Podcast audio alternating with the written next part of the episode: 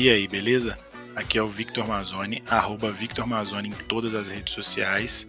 E esse é o episódio 3 do podcast Uma História, arroba podcast Uma História no Instagram e cast Uma História no Twitter e no YouTube. Vamos lá para o episódio 3. Bom, estamos aqui hoje com o Daniel Furlan, um cara que também é famoso aí na internet, mas por outros motivos. É, é um cara que eu tive um contato numa, numa empresa que eu trabalhei é um cara que é extremamente inteligente, extremamente capaz. Vai se apresentar para vocês aí agora, falar rede social. Pode se apresentar aí, Dani. Fala com o que, que você trabalha. Fala, Amazônia. Obrigado pelo convite, cara. Um prazer estar aqui. Realmente não sou do Choque de Cultura, apesar de ser parecido não só no nome, mas também acho que na fisionomia com o Daniel Fulan, o pessoal vive me confundindo.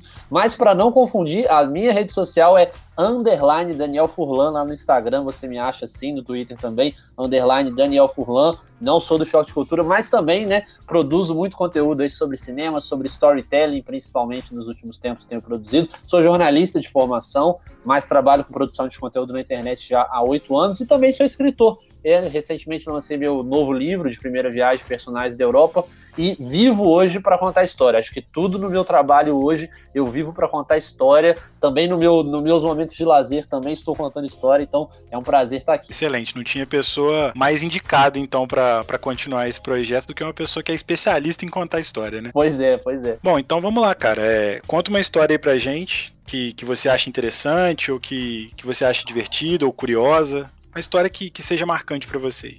Eu vou começar contando uma história, porque eu sou muito apegado à música também, né? Muita gente não sabe, acha que eu sou muito do cinema só, mas não, eu também é, toco violão e guitarra há não sei quantos anos já, muito, muito tempo. Tive minha época ali de compositor, já fiz mais de 200 músicas, assim, mas acabei gravando pouquíssimas delas. Mas ainda tenho uma ligação muito forte com a música, especialmente por conta de shows. Né? Eu gosto muito de show, especialmente de rock. Acho que é realmente meu, meu gênero musical favorito ainda. É, apesar de eu não ser mais um adolescente, né? Porque muita gente acha que é uma coisa de adolescente o rock and roll, mas para mim ele tá, tá durando até hoje. E eu tenho uma conexão muito forte com, com shows de bandas de rock, nas, bandas nacionais e bandas internacionais. E tem uma história peculiar, assim, né? Que, que foi de um dia que eu fui no show do Foo Fighters, né? Que é uma banda que eu particularmente gosto bastante. Acho até ultimamente os trabalhos deles têm tido uma queda, mas não vou entrar muito nesse mérito. Mas em 2015 eu fui no show deles no Maracanã, que por si só, né, já era uma, uma atração assim, à parte, né? Você ir num show no Maracanã, porque o Maracanã ficou fechado muito tempo antes da Copa do Mundo de 2014, né? Por conta de reforma e várias coisas. E eu tinha ali o hábito de ir no Maracanã para assistir jogo de futebol. E aí, ir num show de rock acho que foi a junção perfeita, né? Porque o Maraca, digamos assim, era minha casa é, futebolística, mas agora também estava recebendo uma das minhas bandas favoritas. Então isso aí já significava muito para mim.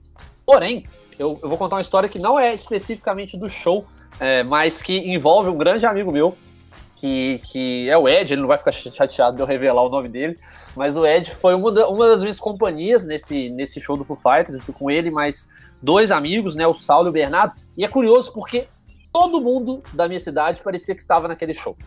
Porque o Pointers assim, é uma banda muito popular, obviamente, mas naquela época tava. Ah, eu não, não acho que seja o auge do Foo Fighters, mas tava muito popularizada ainda. Tava, tava numa, numa crescente, digamos assim. Era, era mais pop rock do que só rock, né? Exatamente. Já, tava, já tinha tido aquela fase ali de bombar muito na galera, ainda tava colhendo esses frutos. Até hoje acho que ainda colhe é, muito. Meio né? que pós-MTV, que era a época que meio que bombou muito, assim. Eu, eu lembro do, do, do, lançamento do disco que tem Best of You, que tipo, tava muito no hype na época. E a galera ouvia Sim. muito, muito, muito. Depois foi caindo um pouco do gosto popular, assim, e mudando um pouco, né? É, não, foi exatamente isso, porque, tipo, a galera bombou, né, com o Best of You, Times Like This, aí depois eles vieram com o Wasting Light, que foi um CD também muito foda, que também fez muito sucesso, e aí eles continuaram nisso, né, acho que em 2015 eles estavam já nessa começando essa queda deles, digamos assim. Os fãs de Foo Fighters vão me matar depois desse, desse podcast, mas tudo bem. É, é, mas enfim, mas o show eu tava numa puta expectativa, porque eu realmente gostava muito da banda, nunca tinha visto eles ao vivo, né? Porque eles já tinham vindo em 2012, se eu não tô enganado. Eu não fui no show. E aí, com o Maracanã, tudo isso, ainda fui com três grandes amigos pro show. Falei, pô, cenário perfeito, né? Aí, beleza. Cheguei lá, tinha muita gente da minha cidade, eu sou de Juiz de Fora, e muita gente de JF no, no Maracanã. Assim, eu dava três passos e encontrava um conhecido, sabe? Era um negócio bem bizarro. Parecia que tava em Cabo Frio no verão. Exatamente, parecia Cabo Frio, Guarapari, né? É, tava bem essa vibe desforando ali dentro do, do Maracanã. E, e muito calor, né? O show foi em janeiro, então assim, muito quente o show. E aí, beleza. Só que o Ed, esse meu amigo, né? Eu tô contando a história. O Ed acaba sendo o protagonista dessa história. Eu sou um mero coadjuvante, mas como eu tava presente, acho que vale a pena contar. O Ed, ele, ele quase não foi no show. A gente comprou os ingressos para esse show do Foo Fighters, sei lá, quatro, cinco meses antes. Tava puta expectativa. A gente comprou muito antecipadamente, mas na semana do show o Ed começou a passar mal. Ele teve uma, tipo uma virose e tal, tava passando bem mal e falou: pô, galera, acho que eu não vou do show é, melhor não ir e tal, tô passando mal. A gente falou, não, beleza, vamos tentar achar alguém para comprar o seu ingresso e tal. Mas não tava achando, tava muito difícil vender o ingresso. E aí no dia do show ele acordou melhor, tipo, falou, galera, eu vou, vambora. E aí foi pro show, beleza, foi pro show. Pegamos um hostel lá em Botafogo, no Rio. Pô, tava, tava um rolê maneiro, né? Fomos pro show, beleza. Começou o show, o Ed começou a passar um pouco de mal. E aí por quê, né? Vou contextualizar um pouquinho do show também, Mazoni. A gente teve um show dos Raimundos abrindo, depois o Kaiser Chiefs e depois seria o Foo Fighters. Então tinham duas bandas antes do Foo Fighters. E aí eu vou entrar no ponto do show dos Raimundos. Para quem nunca foi no show dos Raimundos, é intenso, é insano. Porque, né? É, assim, cara, é mocha atrás de moche, é, é pancadaria comendo solto. Então, naquele momento, acho que aquele, aquele show desgastou já o meu amigo, já que já não estava tão bem assim, não estava 100%, então já deu um desgaste. Mas beleza, acompanhamos, o show do Kaiser Chiefs também foi excelente. E aí começou o Foo Fighters, aquela empolgação, vendo o Dave Grohl passar perto da gente, beleza. Só que o Ed começou a passar mal, ele falou: "Galera, eu vou, a gente estava na pista premium ali, né? Então a gente estava em pé. Só que essa pista premium tinha um contexto ali que a pessoa poderia ir para arquibancada sentar se ela quisesse. Tinha umas arquibancadas ali meio vazias para a galera da premium. Ele falou: "Galera, eu vou sentar lá, vocês ficam aí curtindo". É, mas eu vou para lá que eu tô passando meio mal. Eu falei, não, beleza. Deve ser um pouco mais lateral ao palco, assim, né? Exato, não dá para ver muito bem o palco. É meio que só pra galera que tá na pista quiser sentar mesmo para dar uma respirada e tal. Aí ele foi, cara, a gente falou, ficamos meio preocupados, falamos, não, ele tá bem, ele só tá, só vai sentar ali pra, pra relaxar um pouco. Aí vimos show, vimos show assim, acho que, sei lá, umas 20 músicas a gente, a gente viu, é, curtindo pra caramba. A gente falou, cara, tá acabando quase, vamos lá pro Ed, vamos ver como é que ele tá? Vamos. Aí fomos lá. E aí, cara, ele tava de boa, tava suave, não tava passando mal, tava super tranquilo. Mas aí ele falou assim: pô, galera, vão ali pro meio um pouquinho só pra eu curtir o finzinho do show. Falei, não, beleza, show de bola, vamos lá. Aí nisso, cara, começa a, a, história realmente, assim. Isso aqui foi tudo uma introdução muito extensa, mas foi uma introdução. Mas que já promete, porque o cara passando mal e querendo ir pro meio da galera, coisa boa não vai dar. É. Não, e aí tudo bem, porque aí cara, chegamos ali, a gente ficou mais atrás, sabe? A gente ficou, tipo, muito calor. O Dave Grohl tava claramente não aguentando o calor. Tanto que aquele dia o setlist foi reduzido, porque eles não estavam aguentando o calor do Rio de Janeiro, assim. É, e em janeiro, inclusive. Então foi, foi pesado o show de. Acho que era justificável ele passar mais mal estando ali. Mas beleza, fomos ali, ficamos numa área mais vazia da pista, curtindo as últimas músicas, beleza. E aí, curiosamente, na música Best of You, que acho que era uma das três, quatro últimas músicas do show, a gente tava lá super na vibe. É uma música muito emotiva, né? Pô, você tem um apelo, uma ligação com aquela música que é muito famosa, galera cantando pra caramba. De repente, um outro amigo meu, Saulo, que tava com a gente, ele olhou assim pro meio da pista e falou: Galera, aquele ali é o Digão, vocalista do Raimundos. E aí a gente falou assim: É o Digão, cara. Tipo, o Digão tinha tocado, sei lá, duas, três horas antes. Né? Fazia sentido ele estar tá no meio da galera ali, né? É, faria sentido ele estar tá ali, né? Tipo, e ele tava numa rodinha, tipo, tinha umas três, quatro pessoas em volta dele, e ele super curtindo o show, super curtindo o show. A gente falou, será que é, velho? Não sei o quê. E aí a pista do Foo Fighters, né? O palco do Foo Fighters, perdão, tem uma pista, assim. É tipo uma plataforma de desfile, assim, que o cara vai até lá na frente. Exatamente, uma plataforma. E aí ele vai lá na frente. Num desses momentos que ele veio lá na frente e viu, todo mundo vira, acompanha a cabeça, naturalmente, para ver o cara. E o Digão fez isso. Só que a gente não fez, a gente ficou olhando para ele para ver se era o Digão mesmo. E aí a gente viu, porra, é o Digão. A gente falou, mano, a gente tem que tirar uma foto com o Digão. Aquelas coisas de, de moleque, né? Que você quer, você quer tirar uma foto com o cara. É, e a gente fala, não, vamos tirar uma foto com o Digão, ele vai ser de boa, ele é boca boa. Hoje em dia a gente tem certeza que ele não é boca boa, porque dá pra ver o que ele posta no Instagram e tal. É uma bobagem atrás da outra. Mas assim, é, a ilusão mas... ainda era mantida de que o cara era é... contra tudo, rockstar. Exatamente. É bem assim, né? exatamente. Né? É, a gente vivia uma época democrática do país, então a gente tinha essas ilusões, né? É, e aí o que aconteceu foi, a gente falou, não, vamos, vamos tirar foto com o Gigão. Que aí fomos quatro bobos lá, aí chegamos, Digão, uma foto, uma foto, não sei o que. Aí o Digão, super grosso, assim, já virou e falou assim: vamos, mas tira rápido que eu tô vendo o show, tira muito rápido. Aí beleza, pedimos pra alguém que tava com o Digão ali tirar a foto, tiramos, ficamos felizes. Pô, a foto com o Digão. Aí largamos o show totalmente, esquecemos do Foo Fighters, sabe? Foi tipo assim, os caras estavam lá tocando, a gente nem ligava, mas pô, foto com o Digão, não sei o que, não sei o que. Felizaço com a foto com o vocalista do Raimundo, tipo assim, coisa mais boba que tem, né? Mas beleza. É, aí ficamos empolgados com isso, voltamos pra, pra arquibancada, Olha lá, vamos sentar aqui, já, já relaxamos, faltava duas musiquinhas, beleza. Aí, cara, eu virei um determinado momento, a gente vê na foto no celular do Ed. A gente tirou a foto no celular dele, que era o melhor, que tinha a câmera melhor e tal, né? Tiramos no celular dele, né? Aí, beleza. Eu cheguei, falei assim, Ed, me manda essa foto, cara. Porque vai que você perde o celular, vai que, sei lá, apaga sem querer, acontece alguma coisa, já me manda. E o Ed virou e falou assim: pô, mano, a internet tá zoada aqui. Não, não tá dando pra te mandar. Te mando quando chegar no hostel. Falei, não, beleza, tranquilo então. Aí acabou o show do Foo Fighters, a gente saiu um pouquinho antes de acabar a última música, a gente já sabia que era o Bis, né? É, se eu não tô enganado, era Everlong. Aí saímos e fomos pro metrô. Fomos pro metrô porque a gente pegar o metrô pra ir do Maraca pra Botafogo pro nosso rosto. Beleza. Metrô, cara, não sei quem já foi em show no Rio de Janeiro, ou em São Paulo, qualquer lugar que tenha um metrô próximo ao local do show fica uma coisa realmente insuportável, né? Você fica todo mundo muito aglomerado, muito apertado, coisas que em tempo de Covid parecem impossível, mas naquela época era super normal. É, e aí a gente foi, beleza, chegamos lá no, no metrô, muito apertado, e eu falando com a galera, galera, fica ligado aí nos bolsos, esse tipo de coisa, né? Pra não ter furto, coisa do tipo. Já é naturalmente perigoso. Depois de show que tá uma aglomeração absurda, é pior ainda. Exatamente. Show e, jogo de futebol, cara. Não dá pra você ficar, tipo, desligado da vida, sabe? Sim, sim. Aí tá, tá no metrô, tranquilo. Aí andamos, muitos momentos de aglomeração, alguns também nem tanto, dentro do metrô, tem horas que deu uma esvaziada, beleza. Aí chegamos na estação de Botafogo.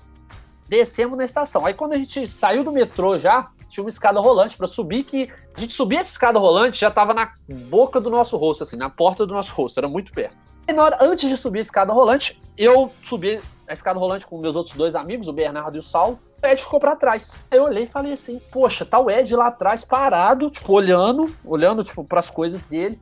Aí beleza, a gente subiu a escada. Quando ele subiu, cara, ele subiu e falou assim: Cara, perdi meu celular, não tô achando meu celular. E aí foi aquele momento, o primeiro pensamento do Ed foi, porra, perdi meu celular, ele tinha acabado de comprar, tipo, ele tinha pago nenhuma parcela do celular, assim, parada do celular novinho. Ele assim, perdi meu celular, puta que pariu. E o pensamento dos outros três, inclusive esse que vos fala, era o seguinte: a foto com o Digão. Foda-se o seu celular, né? Foda-se o celular, sabe? Tipo assim, a gente perdeu a foto com o Digão. Foi o nosso pensamento imediato, cara. Só que ninguém quis falar porque, porra, a dor do, do Ed era muito maior, né, cara? Era uma coisa assim. Ele perdeu um celular, sei lá, de mil e tantos pau. Então, assim, a gente tava puto com a foto do Digão. E eu especificamente estava incomodado porque eu avisei, né, Amazônia? Eu virei e falei, cara, me envia essa foto, vai que você perde isso. Mas não enviou. E aí a gente. É uma foto perdida. A gente nunca teve essa foto. É, inclusive, mandamos mensagem pro Digão falando: Digão, você vier a gente de fora, a gente tem que tirar uma foto, que a gente perdeu uma foto que tinha com você não sei o quê. Mas ele nunca respondeu a gente, a gente nunca teve uma foto com o Digão. Hoje, inclusive, eu não faço questão alguma de ter uma foto com o Digão. Acho que assim, agradeço de ter perdido essa foto, mas naquele momento assim, foi, foi bem revoltante, bem triste. E ainda a noite se prolongou, porque o Ed teve que ligar para a operadora para cancelar um monte de coisa. Nem dormiu naquela noite. A gente ainda ficou, claro, dando uma gastada de onda nele, zoando um pouco, mas. É... E tudo, e nada disso teria acontecido, né? Se ele tivesse ficado em casa, se ele não tivesse insistido em ir no show. Insistido para ir no show, porque ele tava passando mal. Parece que tudo conspirou ali para que ele perdesse o próprio celular e a gente perdesse a foto com o Digão. É, no final das contas acabou sendo uma vantagem, porque igual você falou, você não queria mais essa foto, então no final das contas, hoje em dia valeu a pena. Mas o momento Exato. certamente foi bizarro, tenso, né? Porque você fica tipo assim, será que eu também não perdi nada? Você confere outra coisa, enfim. É, exato. E todo mundo fez essa conferência ali, todo mundo viu os bolsos e tal, mas o negócio que o dele, a bermuda que ele tava, tinha muito bolso. Eu acho que ele, ele deve ter distraído um segundo, né, cara? E muito apertado nas, nas entradas e saídas do metrô, né? É muito aglomerado. Você nem vê, cara. A pessoa mete uma mão na sua, no seu bolso, você nem repara. Não, e às vezes até caiu em alguma dessas, dessas coisas, não, às vezes não foi é. nem furto nem nada, mas não Exato. dá pra saber, né? Exato, não necessariamente foi um furto, mas assim, é, acho que é a tendência maior, mas não dá para afirmar. Mas eu acho que a, a, moral da história é basicamente essa, né? Tipo, fica em casa, que é o que a gente tá falando aqui de Covid. Nesse momento, acho que era a longo prazo teria sido melhor ficar em casa. Não ficou, perdeu o celular, coitado. Não, é, e, cara, esse tipo de coisa a gente só repassa, assim, né? Tudo depois que acontece. Se não tivesse acontecido nada, ele nem ia ter pensado que devia ter ficado em casa, tipo, ah, passei Exato, mal, vomitei, fiquei no meio de todo mundo lá, não tem problema. Mas quando acontece, principalmente você perdeu alguma coisa material assim, você fica pensando, pô, se eu não tivesse saído, eu não teria perdido. Não teria aproveitado é, o show, mas também não teria perdido um negócio que vai ser a longo prazo muito mais importante para mim. É, eu gosto de falar, cara, que as boas histórias elas nascem realmente dessa pergunta. E se? Porque e se ele não tivesse saído de casa? Poxa, ele, tá, ele estaria com o celular, mas não teria essa ótima história para contar. exatamente, entendeu? o cara tipo, não ia ter uma não foto com o Digão, que é o que ele tem hoje. exatamente. Ah, cara, muito bom, muito bom. Mas fala um pouco do, dos seus projetos aí, do que, que, você, do que você vem fazendo na, na, internet aí. Eu te acompanho bastante, sei, sei como é que tá, mas explica pra galera como funciona o seu trabalho, como funciona o seu trabalho no Instagram, que é onde eu mais acompanho, com o que, que você trabalha, enfim. Fala um pouco mais de você aí para quem quiser acompanhar o seu trabalho também. Boa. Como eu disse, né, eu sou jornalista, mas eu, hoje eu trabalho com produção de conteúdo na internet, então de marketing de conteúdo é, e de conteúdo como um todo. Hoje eu sou é, coordenador de conteúdo de uma empresa que chama Mova Filmes, então tô atuando ali por trás dos bastidores, pouca gente sabe disso, mas tô ali por trás do que acontece na Mova. É, além disso, eu tenho produzido muito conteúdo sobre storytelling e cinema no meu perfil pessoal no Instagram. É, tem o meu podcast, o podcast do Dani, a gente terminou a primeira temporada agora. E muito em breve vai ter um podcast aí com é, dicas de storytelling que eu estou para lançar já aí nos próximos meses, então vai ser é, realmente um podcast para como utilizar as narrativas no seu dia a dia, então seja no seu trabalho, nos seus relacionamentos, é, nas suas próprias histórias ficcionais, então em breve está lançando também esse novo podcast aí. Muito interessante e aguça um pouco a curiosidade das pessoas a procurar sobre esses filmes, para não ficar só na sua opinião também. Eu acho isso muito importante, porque por mais que você não goste do filme, você não, não trata ele como com desmerecimento pelo, pela obra que ele é, para quem gosta dele. Você simplesmente explica por que você não curte, mas deixa aberto para a pessoa ir atrás. Isso é legal. É, eu acho que assim, cara, o cinema ele é muito subjetivo. O cinema ele não é uma, o cinema, né, ou a televisão se tratando de série, mas assim, eu acho que não tem certo ou errado. Eu acho que cada história vai te impactar de uma forma. É, e aí, claro, eu posso justificar o porquê de eu, de eu, gostar ou não gostar de algo, e aí eu posso justificar isso. Normalmente eu tento sempre justificar do, do, do porquê né, disso a partir das narrativas. Então eu faço uma análise do storytelling daquilo ali, né? Do roteiro, na maior parte das vezes, do filme. É, mas assim, o cinema você pode avaliar por vários critérios, e é o que eu falo, por mais que a, você conte uma história, você pode contar uma história muito boa, mas se ela não dialogar com a sua realidade, você não vai ficar tão impactado. Mas o importante é você saber, tipo, aquilo ali é, é, bom, mas não impactou. Então não quer dizer que aquilo é ruim só porque não te impactou, sabe? Eu acho que é meio que isso. Eu tento muito mostrar o porquê que eu acho bom e às vezes, mesmo não gostando, eu acho bom. É, é, saber distinguir um pouco disso. Eu faço isso, eu mostro como que. Por que, que eu gosto, por que, que eu não gosto. Mas se você gosta ou se você não gosta, sua opinião é diferente da minha, tá tudo certo, porque o cinema é exatamente isso. É maravilhoso, porque vai impactar cada pessoa de um jeito. É, exatamente. E às vezes, é, por mais que vocês não gostem igualmente de um filme, pode ser que as partes que me fizeram desgostar de um filme sejam diferentes das suas e a gente tendo é, um, raciocínio em comum, a gente tenha divergências também de opinião, justamente por ser uma coisa maior, assim, né? Um, um filme normalmente não é uma cena. Ele, ele tá muito mais vinculado à história, ao storytelling no geral, do que como uma cena é filmada só. Tem pessoas que filmam excelentemente, mas contam umas histórias muito ruins e isso faz o, o nível do filme cair pra caramba. O contrário também é verdade. Histórias muito boas, mal executadas, também são um fracasso normalmente. Exatamente, cara. É, é exatamente isso que acontece. E é, é, importante a gente saber distinguir, sabe? Acho que, é, igual eu falo, meu papel ali é, é mostrar como são feitas as boas histórias. Agora, se aquela história boa vai te impactar ou não, isso não tem como a gente saber, sabe? Eu não tenho. Eu gosto, eu gosto muito de uma frase que eu ouvi uma vez do Pablo Vilaça, que é, é todo filme ele é a junção daquele filme com todos os outros filmes que você já viu na vida e com as suas próprias experiências pessoais. Então eu não conheço as experiências das, das pessoas, sabe? Eu conheço as minhas experiências. Então não tem como eu falar se aquele filme vai ser bom ou ruim para você. Eu tenho como falar se ele é bom ou ruim para mim e se a história ali é bem contada. Mas mesmo uma história não sendo bem contada, ela pode te impactar de alguma forma. Então isso a gente tem que respeitar. Sim, sim, é. E eu, eu, uma coisa que eu aprendi muito, você falou da situação que a gente tem hoje, é, tanto de polarização política quanto de polarização de ideias mesmo, né? Que as pessoas não sabem mais enxergar o meio termo. Eu sempre fui muito assim de, ah, ou eu gosto ou eu odeio. Cara, quando você vai ficando mais velho, quando você vai tendo um pouco mais experiência de vida, você vê que ser assim só te limita a, a, a, não conhecer coisas que seriam muito legais e que talvez você gostaria, só que você não se deixa cativar por elas. É, eu, eu, percebi muito isso com o Parasita, por exemplo, com o filme. Porque uhum. é um filme que não é de uma cultura que a gente está acostumado, né? Que a, a, cultura coreana não é tão difundida assim a ponto de, ah, não, vou ver um filme coreano do nada aqui e vou achar legal. Não é, não é tão comum assim. Tem alguns exemplos mais famosos e tal, mas não é uma coisa normal igual Hollywood, por exemplo. E, cara, eu, eu demorei muito a ver o filme, vi muitos reviews e tal, mas eu procurei ir ver o filme sem qualquer contexto da história. Porque, cara, eu não vou, não vou deixar me influenciar por onde o filme foi feito ou por quem fez o filme. Eu quero ver a história por fora, assim. Se, se eu vou achar bom ou não, não importa se a galera tá aclamando o filme ou não. E, cara, foi um dos melhores filmes que eu vi nos últimos tempos. É um filme realmente muito, muito, muito bom.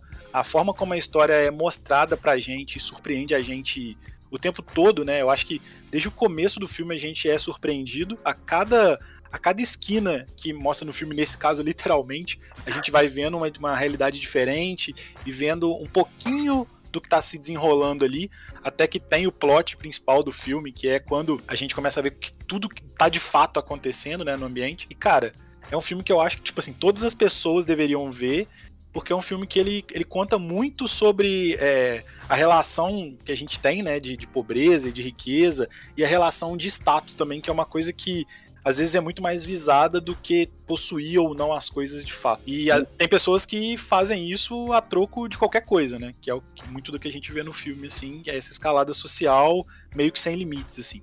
Eu acho que é muito, muito interessante também por isso, e muito interessante como uma história também. Se você quiser ver simplesmente pela história, sem analisar qualquer outro contexto, é um filme muito bom também. Muito bom, é. Eu vi Parasita totalmente assim, sem saber do que se tratava também, fui muito impactado. E eu tava em Belo Horizonte, e de repente eu olhei o cartaz assim e falei assim, cara, vou ver esse filme. Não sabia nem do que se tratava, não sabia nem que ele era um filme que tava sendo, tipo, consagrado, sabe? Tipo, na, nas críticas e tal. Fui assistir e foi, foi muito impactante, sabe?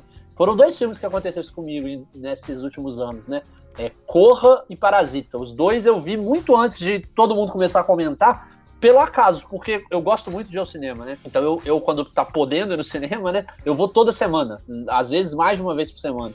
Então eu, eu tenho muito esse hábito, e foi muito assim que aconteceu. E eu caí ali de paraquedas em Parasita e eu falei, cara, é um, é, é um dos melhores filmes que eu vi na minha vida, sabe? Assim, é, é um dos melhores filmes que eu vi, sem dúvida, esse ano, na década. Então, e eu, eu lembro que eu comentei, assim, é, que com, com os meus amigos, falei, cara, esse filme tem muita chance até de ganhar Oscar, por mais que seja coreano.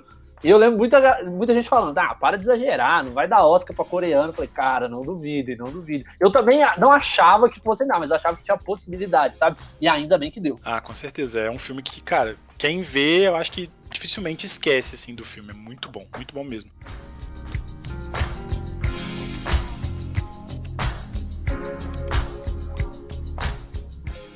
Cara, vamos aproveitar que a gente já tá, já tá falando disso e eu vou te pedir uma, uma indicação aí de um filme ou de uma série, é, de um livro e de uma música para deixar pro pessoal aí. Beleza, show de bola.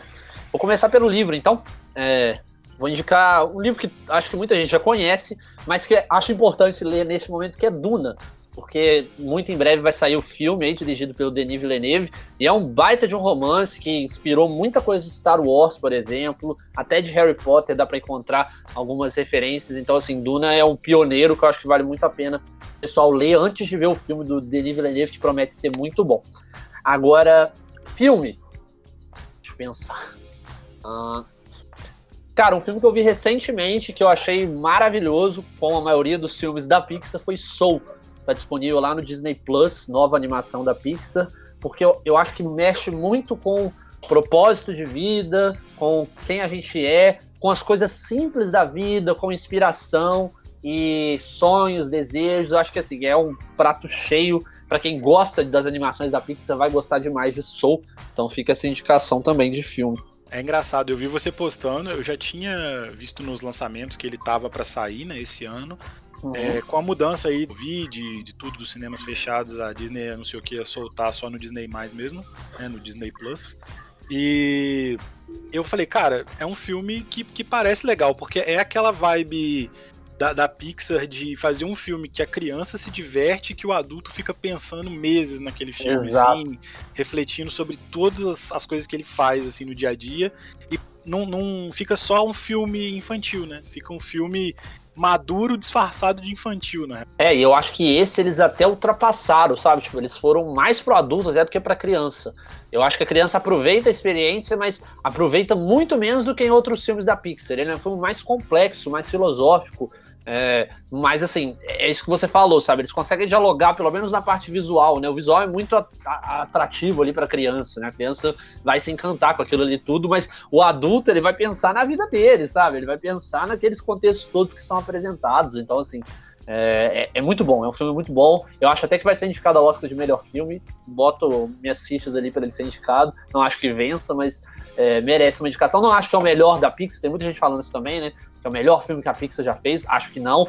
Até porque acho que ele bebe muito da fonte Divertidamente do Viva a Vida é uma Festa, mas ainda assim, super recomendo.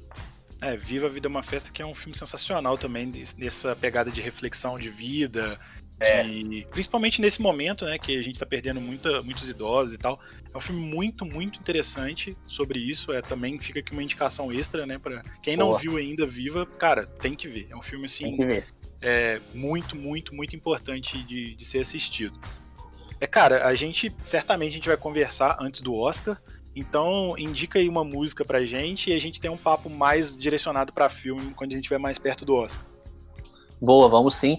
É, uma música, cara, que eu tenho escutado muito há alguns anos, assim, que não foi uma música bem recebida, mas que eu gosto muito, chama Star Treatment, do Arctic Monkeys, é, do último CD deles, Tranquility Base, e é uma música para mim, eles chegaram num outro nível com essa música. Eu acho que é uma, uma narrativa muito boa, um estilo muito diferente do que eles apresentam. Por isso, inclusive, que eu acho que não foi é, tão consagrado o álbum, porque tem várias assim, mas Star Treatment, que é a faixa de abertura, eu acho que é, é a melhor ali. Acho que é uma. Tem até uns elementos de rap, então vale a pena ouvir.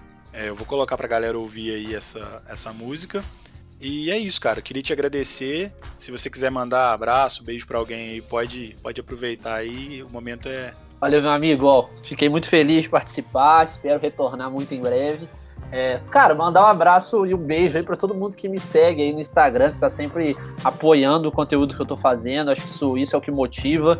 E vamos lá, quero mostrar cada vez mais que as histórias de cinema mudam as nossas histórias e que a, a, gente precisa aprender a utilizar mais o storytelling na nossa vida, porque isso tudo deixa, deixa tudo mais leve e eu acho que também mais direcionado. Então é isso, agradecer a todo mundo que acompanha, que dá força e, e vamos em frente, vamos em frente. Tamo junto demais, cara. Obrigado, um abraço. Valeu, meu amigo, abraço. but golden boy's in bad shape. I found out the hard way that here ain't no place for dolls like you and me. Everybody's on a